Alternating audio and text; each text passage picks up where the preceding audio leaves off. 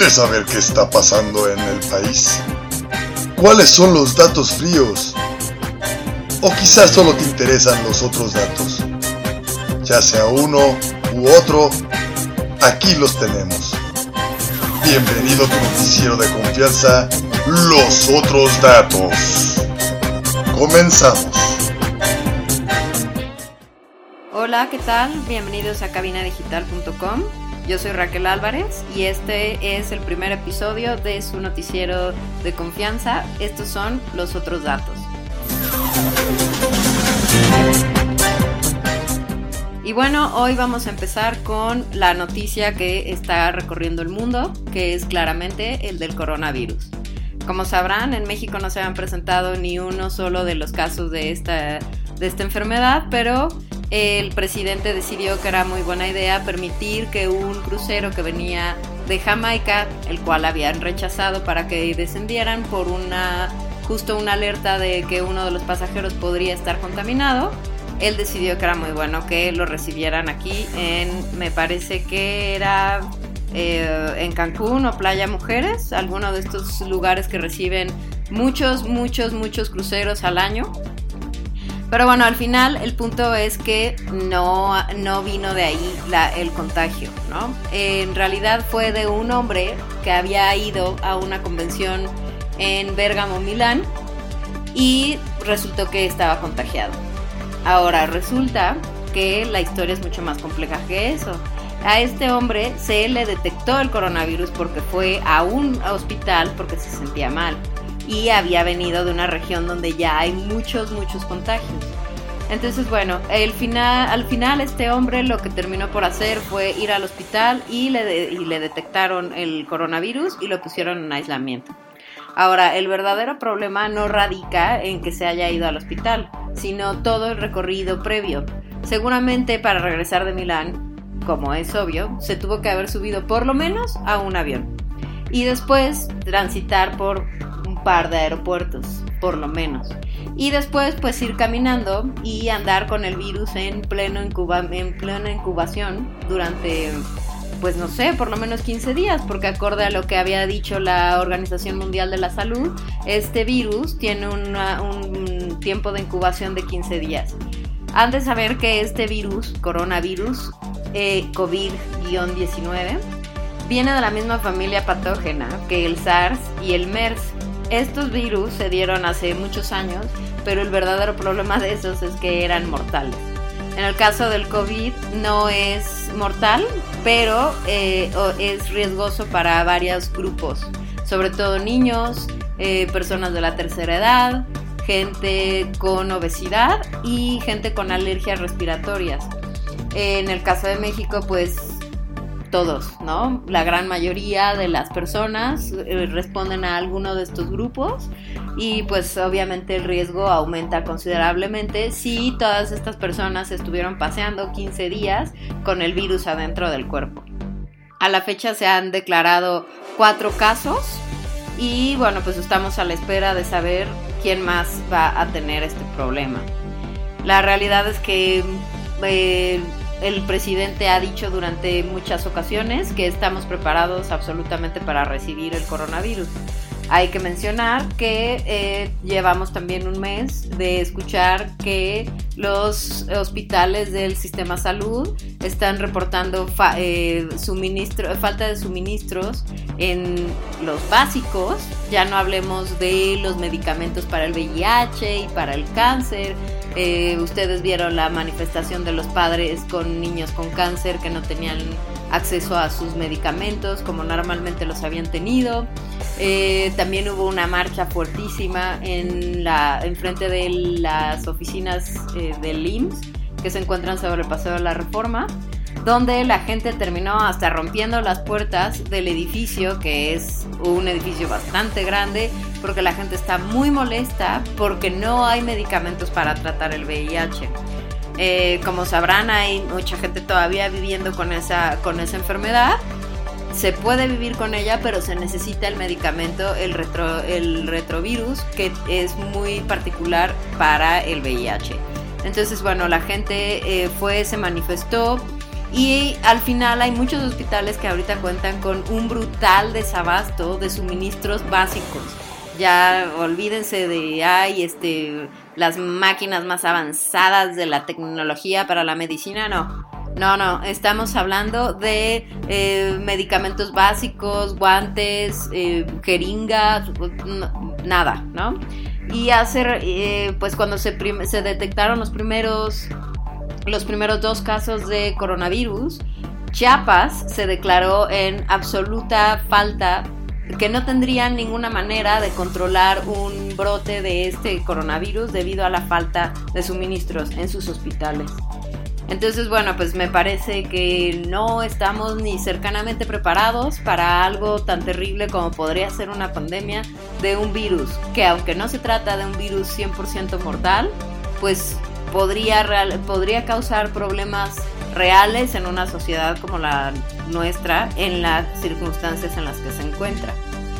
Ahora también han de saber que pues al final tuvieron que correr al director del hospital de, de neurología, que era una eminencia como neurólogo, pero claramente no decidió seguir el juego del tema de que no existe desabasto, porque bueno, también está esa, ese rumor corriendo, que eh, los directores de los hospitales están inventando el desabasto y pues me parece que si, si la gente se está manifestando y los directores de los hospitales están diciendo lo mismo, pues me parece que el único problema pues no está en esa gente. Pero bueno, ustedes no sé qué tal les parezca toda esta historia del coronavirus. Se ha escuchado cualquier cantidad de rumores, que al final es eh, una mentira, como fue en su tiempo el H1N1, que también fue justo en el tiempo de Calderón, cuando todo el mundo decía que Calderón tenía la culpa de todo. Y resultó ser un, un problema bastante grande, que al final se encontró la vacuna y que pudieron eh, ayudar a mucha gente que ya se encontraba eh, afectada por este virus y que ahorita actualmente en Israel parece que ya encontraron la vacuna para el coronavirus y que en breve estarán empezando a manufacturarla eh, a, gran, a gran escala para poder ayudar a toda esta gente, sobre todo en China, en Corea del Sur, en Italia, que es donde se han presentado la mayor cantidad de casos y la mayor cantidad de muertes. Pero bueno, pues ese es el espectro en el que nos encontramos ahorita en este tema en específico. La verdad es que mm, poner en riesgo a la sociedad aceptando un, crucero que podría venir eh, eh, infectado, pues no me parece realmente una, señal de humanismo, ¿no? Eh, al final más humanista me parecería darle los medicamentos a la gente y a los niños que realmente lo necesitan y no recibir a gente que naturalmente está de vacaciones y que, bueno, paréntesis, pues no se merece quedarse en la en el mar sin nada, pero no estaban en una balsa, están en un crucero. Supongo que eh, podrían haber regresado al puerto de donde salieron y dejar a toda esta gente regresar a su casa a tratarse y a hacerse los análisis que deben hacerse. Pero bueno, pues aquí el pensamiento siempre es otro y pues los, aquí siempre los datos son otros, ¿no? Eh, como bien sabemos. Entonces, bueno, este es la noticia en la que vamos a seguir seguramente por lo menos dos o tres semanas más. Hay que poner atención a cómo van a ser las cosas. Yo lo único que quiero decirles es que las sugerencias o recomendaciones de la Organización Mundial de la Salud son lavarse las manos con frecuencia con agua y jabón, sobre todo todos aquellos que van en, eh, transporte público, porque al final el coronavirus no, no es que se transmita, de, no es que se encuentre en el aire, no es un virus aerobio, es anaerobio, es decir, que las partículas del virus se transmiten a través de las gotas de saliva y tienen que entrar en contacto directo con la boca, los ojos o la nariz que tienen mucosas eh, particulares que son las que cachan este, este virus y lo, y lo introducen al cuerpo. Entonces es la gente que lo tiene, estornuda y esas partículas salen volando y pueden estar en cualquier parte, ¿no? En los tubos, en las sillas, en la ropa. Entonces lo ideal es mantener siempre las manos limpias, ya sea lavándose las manos o cargando con estos em, eh, botecitos de gel eh, de alcohol. Y la otra es no estarse tocando la cara en la medida de lo posible. Yo sugeriría también cargar tal vez con algunas toallitas para limpiarse la cara, limpiarse las manos y limpiarse eh, la, parte exterior de, la ropa una vez que estén en un lugar donde no vaya a generar más contagio. Estas son las recomendaciones.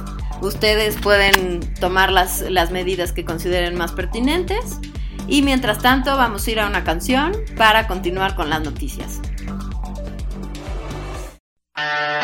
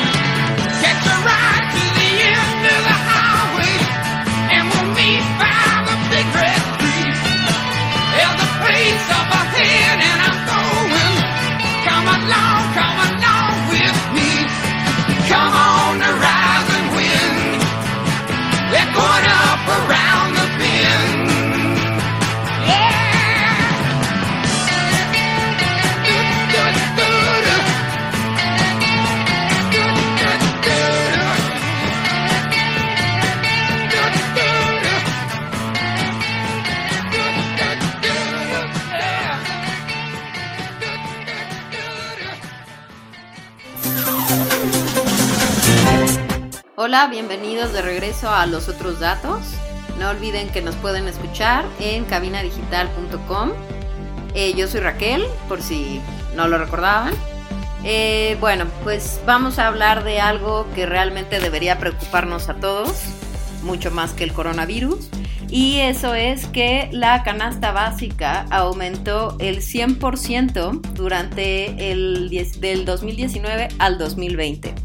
Sepan que la canasta básica consta de 80 productos que incluyen tortillas, huevo, leche, verduras, frutas y carne. Carne eh, específicamente res, porque es una de las, de las bases de donde se toma justo esta medición de la canasta básica. Eh, originalmente esta canasta costaba 1.165 pesos. Y ahora que se volvió a hacer el estudio, resulta que ahora cuesta 2.680 pesos. Ahora, estos son varios indicadores económicos muy complejos que tienen que ver con muchas, muchas otras eh, situaciones. Eh, tienen que ver con inversión, tienen que ver con eh, campo, tienen que ver con la gasolina, por los transportes, tienen que ver con muchos otros indicadores económicos. Pero la realidad es que esta es una de las principales razones por las cuales el crecimiento económico, ya sea tanto eh, interno como externo, sí es importante. Son, eh, son elementos que ayudan a que la estabilidad económica del país se mantenga o crezca. Ahora, eh, si la canasta básica está sufriendo tanto y estamos hablando de que en México hay por lo menos 130 millones de habitantes y el 70% de ellos vive en un margen de pobreza, pues estamos diciendo que una gran cantidad de personas que viven aquí en México no van a tener la capacidad de eh, mantenerse con los productos mínimos indispensables para vivir. A eso se refiere la canasta básica. Eh, entonces imagínense en las circunstancias en las que toda esta gente va a estar, si la inflación sigue como va, si la gasolina sigue subiendo, si no se están creando empleos, si no hay eh, suficientes redes de transporte y distribución. Y la lista podría seguir y seguir y seguir, pero al final el presidente dice que el crecimiento no es importante, sino el bienestar de la gente. Perdóname, pero yo creo que si la gente no puede comer lo mínimo indispensable, pues no hay mucho bienestar del cual estar hablando, ¿no? Pero bueno, pues ya sabemos que aquí la historia la cuenta el fulano que está sentado y no en Los Pinos ahora, ¿eh? Recuerden que ahora está sentado en Palacio Nacional. Eh, por otro lado, también acaban de anunciar que el 78% de los contratos de toda la administración del presidente Andrés Manuel López Obrador han sido por adjudicaciones directas. No sé si ustedes entienden algo de todo este tema de las adjudicaciones directas, de las licitaciones, de todo esto. Bueno, el gobierno tiene por obligación que licitar todos los proyectos eh, o por lo menos una gran, un gran porcentaje de los proyectos de que van a realizar en las diferentes eh, secretarías, ya sea eh, construcción, estudios de medio ambiente, un montón de proveedores que el gobierno constantemente necesita para desarrollar sus actividades. La licitación consiste en por lo menos dos proveedores distintos que hagan un proyecto o que presenten unos em, presupuestos sobre un proyecto en específico o sobre una necesidad. Em, obviamente, en muchos casos, y no solo en este sexenio, tampoco vamos a mentir, en, desde hace muchos años, los presidentes generalmente adjudican ciertos proyectos a algunas empresas. Recordemos que cuando Andrés Manuel fue eh, jefe de gobierno en la Ciudad de México, hizo adjudicación directa a, los a los que contrató para hacer el segundo piso de la Ciudad de México. Deben saber también que los documentos donde se firmó y cómo está hecho el segundo piso están bloqueados hasta el 2024, que curiosamente es el último año de este fulano en el gobierno. Entonces, nadie sabe quién construyó, ni cómo, ni con qué materiales, ni nada ese segundo piso, que han de saber que desde como seis u ocho meses posteriores a su inauguración ya había agujeros y no hay máquinas que se puedan subir y que la estructura soporte el peso para poder corregir todas esas fallas. Entonces, bueno, por ahí ya nos podemos imaginar cómo va la cosa del segundo piso. Y bueno, en este caso, si 78% de todos los proyectos que necesita el gobierno son adjudicaciones directas a empresas que nosotros no conocemos y que el presidente y su corte sí. ¿A qué le suena esto? Pues esto es muy sencillo. Se pueden estar adjudicando a los amiguitos del presidente, se pueden estar adjudicando a empresas fantasma, que es una, una usanza muy común en el gobierno de México, eh, las empresas fantasmas son empresas creadas al vapor, aunque estén creadas a través del SAT, que en realidad no están ejerciendo ningún, ningún trabajo, no están haciendo ninguna labor que ninguna. Y aún así están recibiendo esos contratos millonarios, porque claramente no son contratos de 10 pesos, no son contratos de 10 mm, eh, mil o 50 mil pesos, no, no, estamos hablando de contratos de millones de pesos para que el, para que el gobierno tenga que, cosas para funcionar. Pero pues si las empresas que están siendo contratadas en realidad no son empresas ni funcionan para lo que están siendo contratadas, pues entonces ustedes a dónde creen que va ese dinero. Pero bueno, así es la historia, no es la primera vez que sucede, aunque esta es la primera vez que es en esa cantidad y que solamente quedan 22% que sí están siendo licitados y que vaya usted a saber si no se están entregando a los mismos proveedores a pesar de que haya cierta competencia. Pues bueno, esa es solo una de las grandes historias que tenemos para vivir ahorita. Y justo, no sé si se recuerdan que hace un segmento les estaba platicando del coronavirus y de cómo Chiapas había dicho que no iba a ser posible para ellos soportar la llegada del coronavirus debido a que sus hospitales están completamente en desabasto.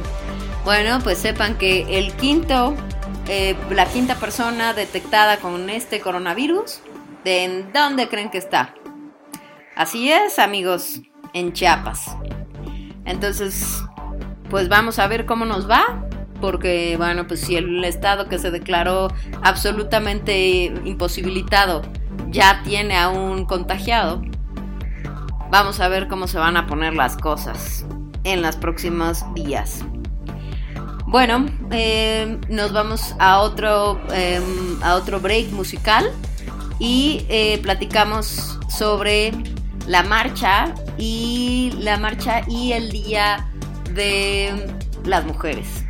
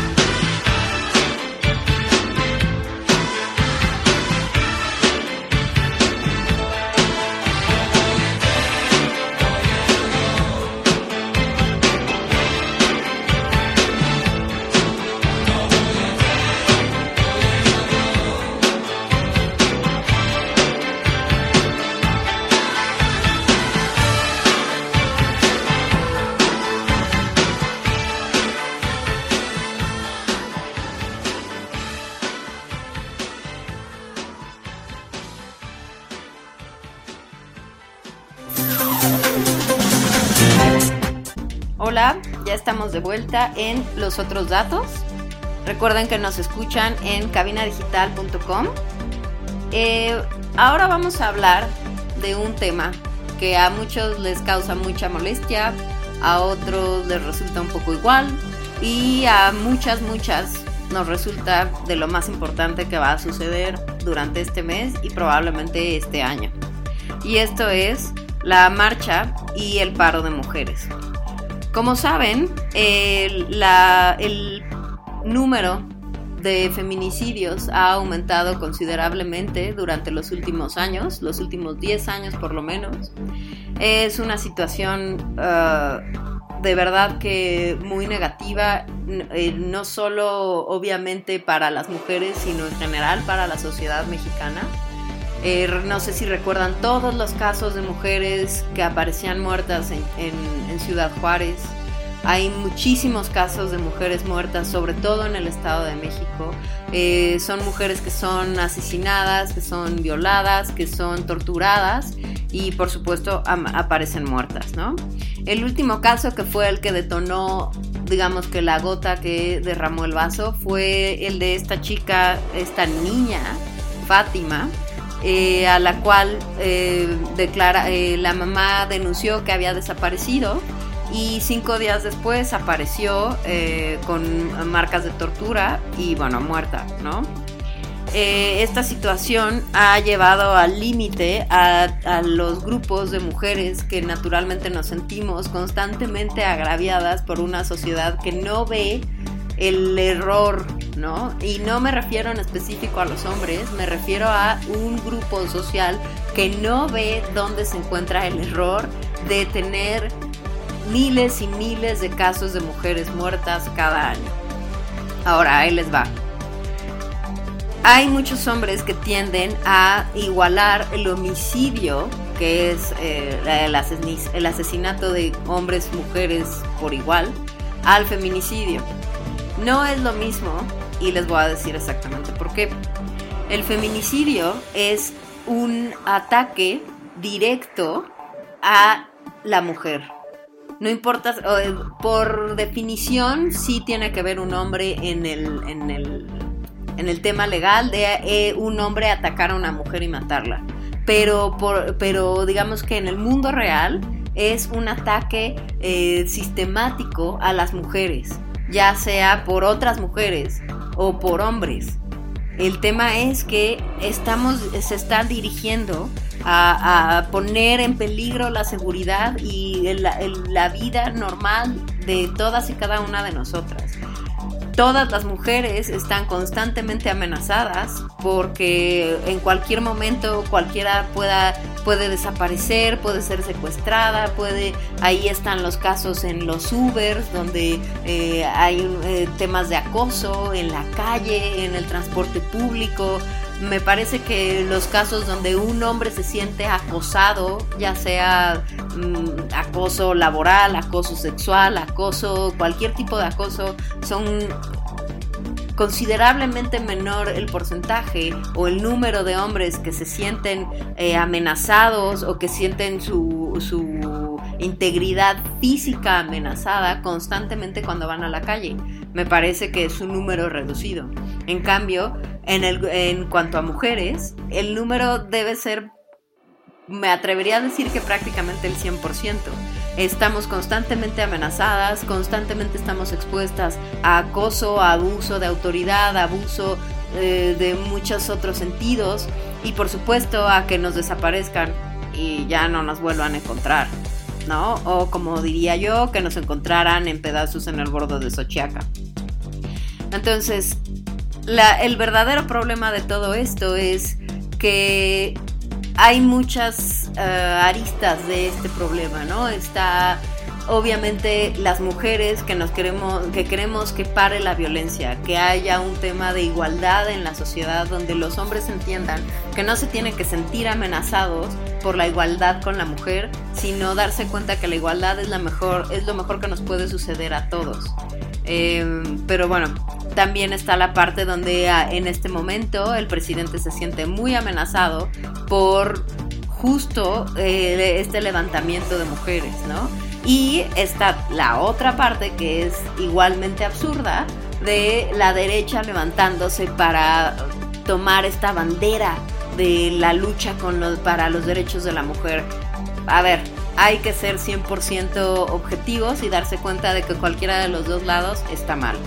La derecha siempre ha sido, la, y con la derecha me refiero al PAN, la de, el PAN siempre ha sido este mundo súper conservador de eh, la mujer es eh, eh, la piedra basal de la familia, entonces debería estar en su casa y no trabajando, debería estar cuidando a sus hijos y lavando ropa, el, el, aborto es el diablo, todas las cosas que la mujer no esté haciendo en su casa son el diablo y todas estas cosas y todos lo sabemos muy bien.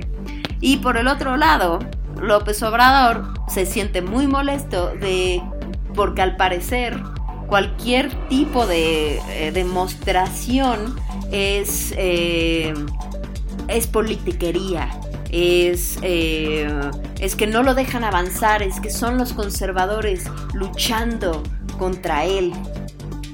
Me parece que esta es la posición más absurda que alguien podría tomar, porque si no se la creemos al PAN, pues por lo menos deberíamos creérsela al presidente, ¿no?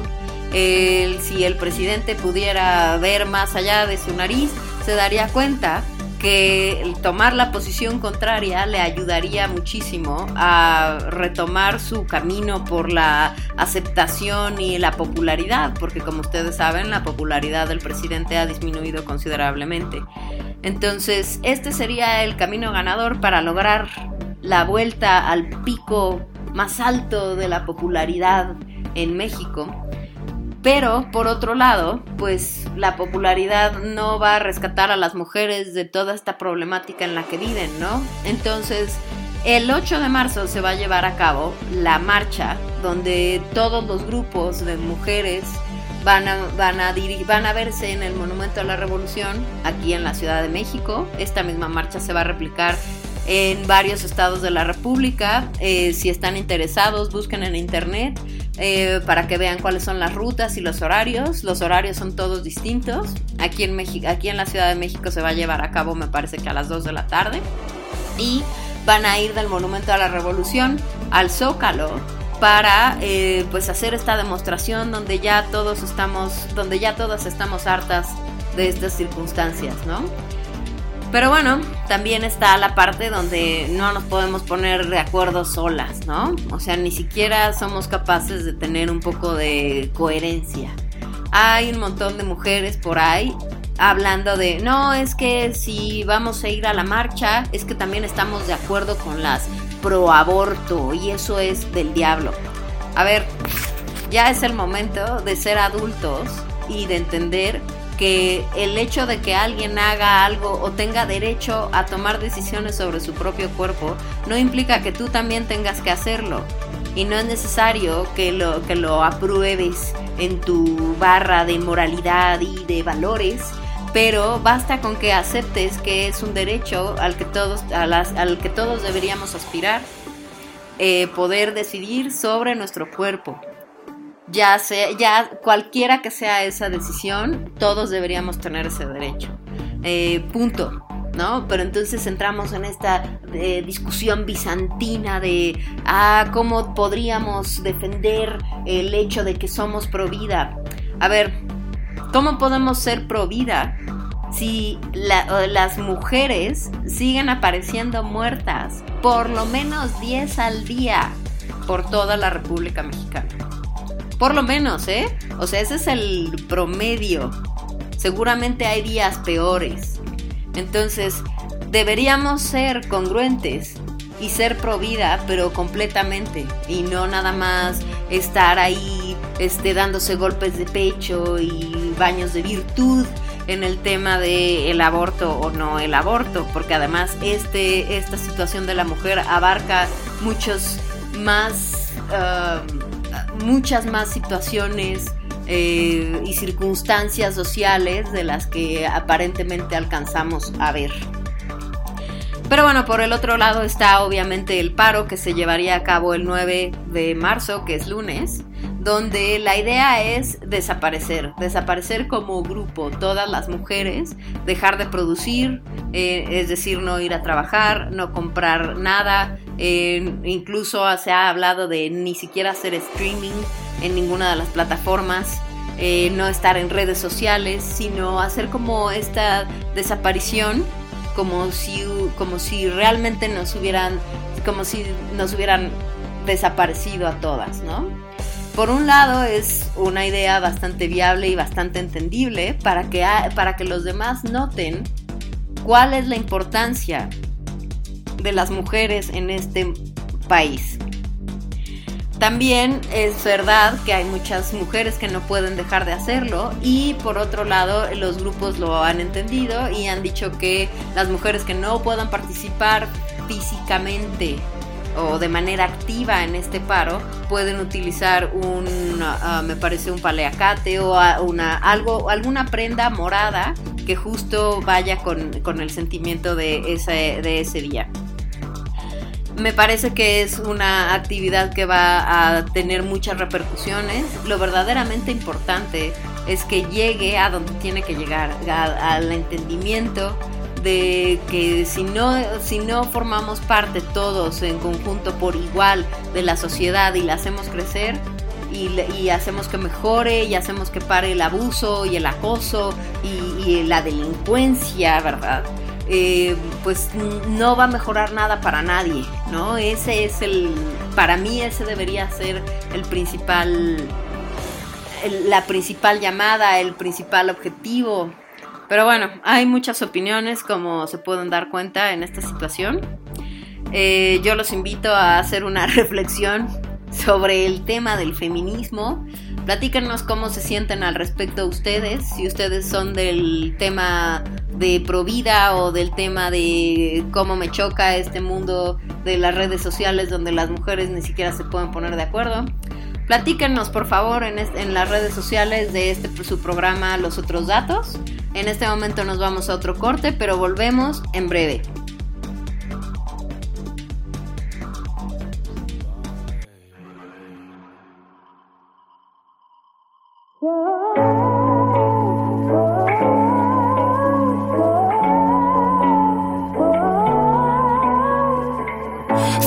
I'd never be waking on the kitchen floor. But here I lie, not the first time. Now my morning has broken, and it brings the fear. My mind's falling, falling. Then I feel my pulse quickening. But regrets can't change anything. Yeah, I feel my pulse quickening when your name lights up the screen. Oh, joy, you call me, I was giving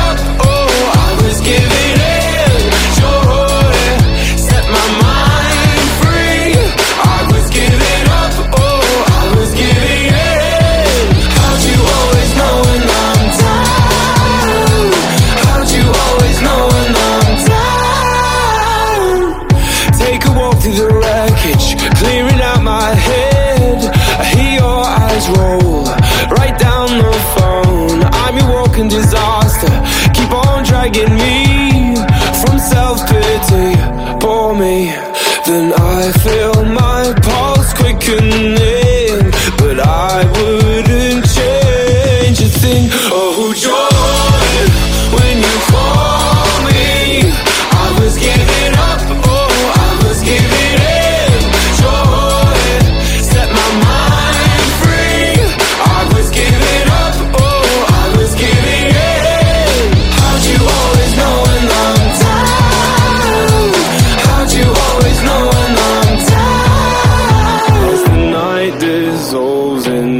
this final frame, you're a sweet relief. You save me from my brain, from my brain, from my brain, from my brain.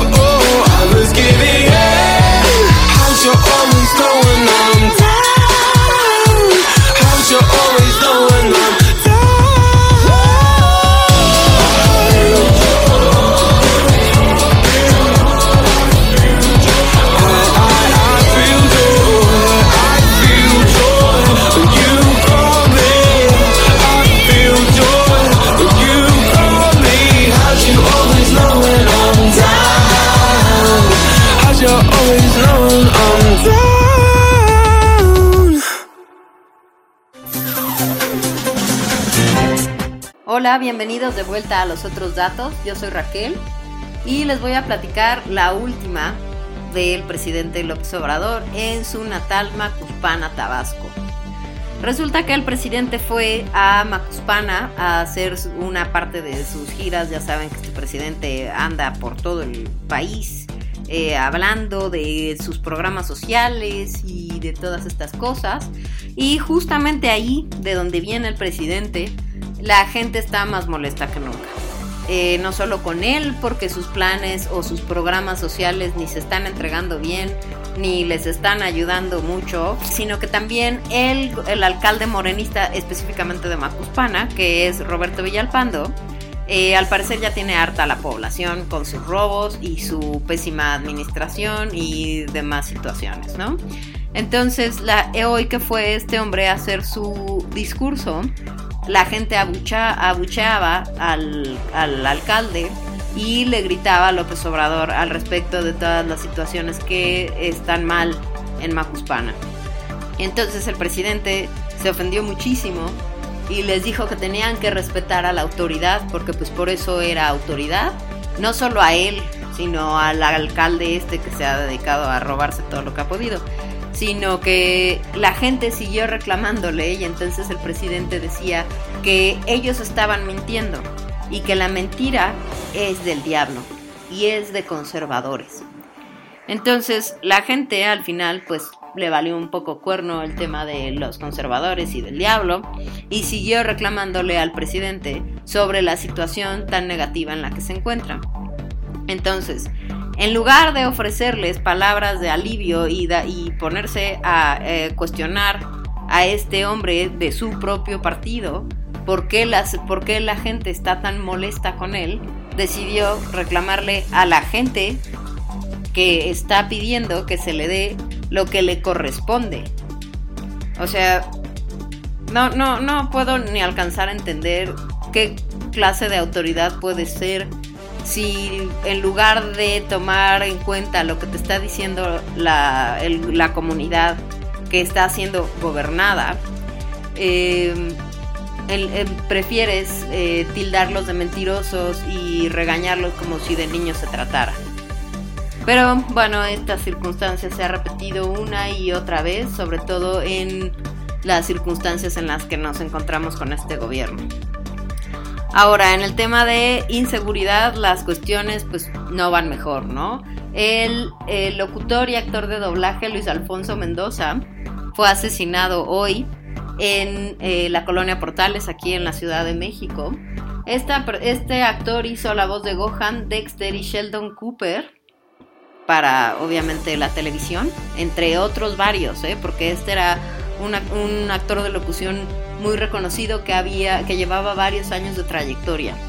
Entonces, bueno, pues ahora resulta que eh, pues lo asesinaron y eh, aparentemente una de las eh, lo asesinaron a él junto con otras dos personas, pero uno de los presuntos homicidas al parecer intentó suicidarse pero no lo logró. Entonces, pues yo no sé ni siquiera dónde están viendo el tema de suicidarse si no pueden lograr eso.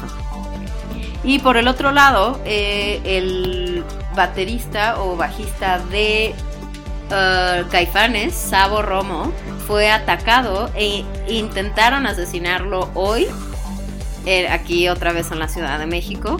Y ah, me parece que ya eh, atraparon a su agresor.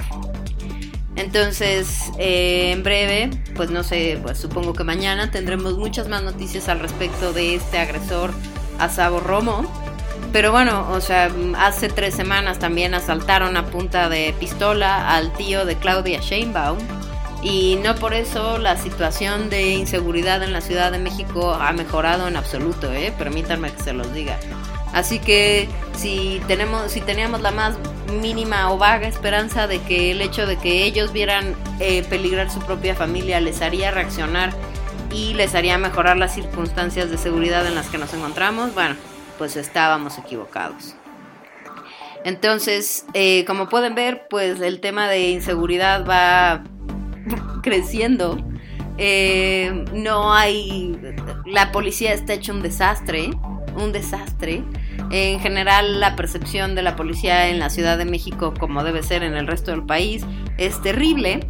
Y bueno, pues eh, me parece que siempre es muy extraño este mundo donde eh, ya capturaron a la, persona que agredió a Sabo Romo, pero bueno, pues al final hay eh, miles y miles de actos delictivos cometidos en la Ciudad de México diariamente y creo que me parece que el 2% se solucionan o tienen seguimiento. El resto se encarpetan en caso de que hayas hecho tu eh, denuncia, porque pues la otra es que muchas veces ni siquiera te permiten hacer la denuncia porque son los mismos policías que están coludidos con la delincuencia y entonces pues no tiene mucho caso porque al final te puedes exponer más de lo que podrías ayudar a tu causa, ¿no? Pero bueno, pues este es una circunstancia que ya lleva muchos años y que evidentemente pues no tiene como para cuándo acabar de solucionarse. Antes de despedirnos, les voy a compartir una noticia fantástica que viene desde Torreón, Coahuila, donde un antro fue cerrado y clausurado por usar a un pony con el pelo pintado de rosa y un cuerno simulando un unicornio para que la gente se tomara fotos con él. O sea, era como un fotocall de unicornio, imagínense por favor. Obviamente esto fue notificado a una serie de eh, asociaciones contra el maltrato animal, que obviamente es maltrato porque no puedes tener a un animal en un lugar donde tienen el volumen a eso, a ese nivel. Y este pobre pony, pues qué culpa tenía de que el dueño decidiera que era buena oportunidad de fotografía, ¿no? Imagínense por favor que llegan al antro de su preferencia y ahora resulta que hay eh, animales mitológicos con los cuales tomarse fotos. De verdad que uno no alcanza a comprender eh, la, la creatividad de los otros. Bueno, esto fue los otros datos. Yo soy Raquel Álvarez, nos escuchamos la semana que viene. Eh, y estén al tanto, por favor, de las recomendaciones de la Organización del Mundial de la Salud. No permitan que este, este virus se convierta en pandemia. Seamos más inteligentes y seamos más limpios. Gracias, hasta luego. Gracias por sintonizarnos. Te esperamos en el próximo Los otros datos.